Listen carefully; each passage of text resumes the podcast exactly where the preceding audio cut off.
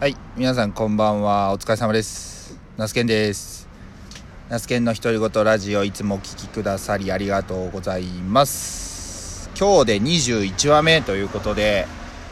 まあね、気づけば、まあ、ほぼほぼ毎日何かしら語っている。まあ、朝になるのか、夕方になるのか、仕事の前なのか、仕事終わってからなのか、何かしら語っているナスケンでございます。で、今日もう相変わらずナスケンガレージでコーヒー飲みながら何話そうかな話さなければならないっていう感覚に陥りそうになっちゃったんですけど何話そうかなと思って、えー、ツイッターをね、えー皆さんのツイートをこうさーっと、まあ、眺めていたらまああの動画をね撮影してツイートしてる方がいてでも結構ねいろんな方というかたまにこれ明らか動画でですよ。これ明らかなんか運転席から撮ってるじゃんっていう動画あるんですよ。え例えば助手席に乗ってる場合とかまあ助手席の方が撮影してる場合だったらもう全然いいと思うんですけどもう明らか運転席の動画ってしかも車が動いてるんですよ。もうアウトじゃんって思うわけですね。なんか最近ここ23日前とか23もっと前かな。ながら運転が厳罰化みたいなね。なんかそういうちょっとあのどこまで厳罰化まで見てないんですけど要はスマホをこう使用しながら電話しながらもちろんですけどスマホ触りながら運転してたら、えーかなりね罰則が厳しくなりますよっていう風な投稿を目にしました。で僕基本的にあの運転中はもちろんですけどあの触りません。携帯電話は。でまあだから普通にツイッターで流れてくる動画で運転席からの動画を見るとえこの人いつ撮影してるのって思うわけですよね。まあどこかに固定して停車して動画のスイッチを押してで運転して止まって動画のスイッチを切るみたいな。そこまでややってりゃいいとは思うんですけどまあどこまでやってるのか分かんないような動画がちらほらあるわけですよね。だからそれをそういう動画を見るたびにあもう僕のまあ僕もそうなんですけど、携帯電話を使って SNS に投稿する人のモラルが問われているなってこうなんか思うわけですよね。で、それを見て、まあ、あすごいいい景色だとか、あこれは衝撃映像だみたいな、まあ、ドライブレコーダーとかのね映像だったら全然いいとは思うんですけど、まあ明らか携帯電話で撮影したね映像っていうか動画だったらうーんどうなのかなって思うわけですよ。でそれをわざわざ SNS にあのアップする必要ってあるのかなとも思うわけなんですね。だって SNS にアップしなければまあ仮にもですよ。これダメですけどまあ、運転中に携帯で動画撮影して、えめちゃくちゃこういい景色でしたとか、なんか街中ですごいなんかトラック、車とか見つけましたとかっていう投稿をですよ、SNS に上げなかったら、正直その人が運転中に携帯触ったっていう事実って、まあ、わかんないじゃないですか。でもそれが SNS に上げることによって分かっちゃうんですよ。でそういう人の投稿を見た時にあこの人って運転中に普通に携帯電話触って動画撮るんだって思うわけなんですね。まあ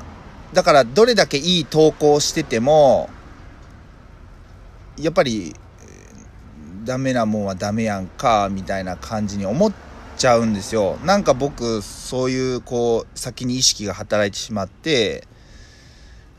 なんか止まって取れなかったのかなとか思うわけですよねやっぱりこうなんで、まあそうですね、なんでこういう思考になるのかな、考え方になるのかなと思ったら、やっぱりその、食、一つに食育授業に行き始めたっていうのが結構自分の中では大きいのかなと思ったりしています。やっぱ子供たちって疑問に思ったことをもう素直に聞いてきますし、なんていうのかな、ちょっとこう想像で物事を言った時って、やっぱ自分の中で確証ってない、今までない、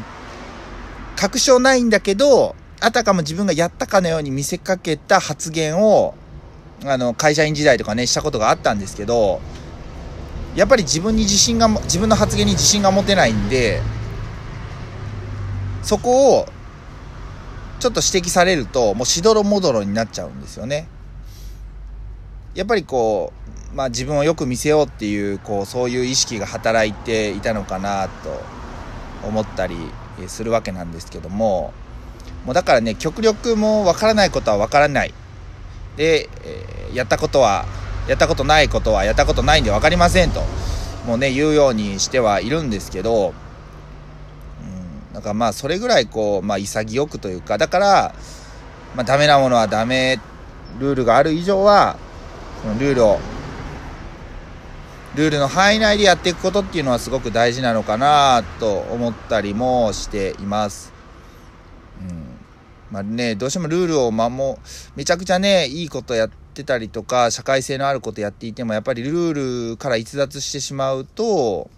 長続きしなかったりとか、ね、本来の目的とはそれていってしまったりすることもあるのかなと思ったり、えー、していますね。うん、まあねそんな感じでふとちょっとこう皆さんのツイッターを眺めていて、え感じたことがあったので、まあ、今日はね、えー、お話しさせていただきました。えー、あ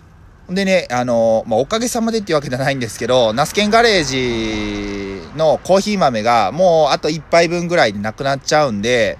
まあねまた近々スターバックスに行ってなんかおすすめのコーヒーをなんか美人そうな店員さんに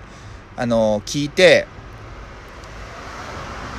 まあ、買ってこようかなと思うんですけど、まあ、皆さんのね、おすすめのこうコーヒー豆ですね、みたいなのがあれば、あぜひ教えてほしいなと思います。味に関してはね、全然僕もうわかんないんで、まあ、深入り、中入り、浅入りとか、